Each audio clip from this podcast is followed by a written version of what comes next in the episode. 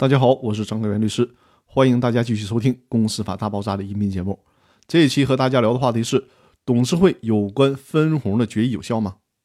公司法里面有这样的规定：对于有限责任公司而言，不必一定要召开股东会议。如果是全体股东都一致同意，只要大家一起在文件上签名盖章，那么这种决议也是合法有效的。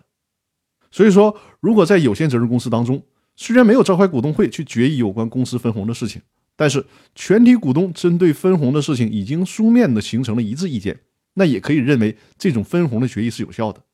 如果公司不履行这种分红的决议，股东可以拿着这个决议去法院提起诉讼，要求公司分红。还有一种情况，在《公司法大爆炸》第四季开始的时候，跟大家讲过有关公司决议无效或者撤销的问题。假如说一个公司决议当中既包括了分红决议的条款，也包括其他的决议事项的条款。如果最终认定其他的决议事项无效，但是分红决议有效的话，那股东照样可以依据这个分红的决议来要求公司履行分红的责任。再有一点，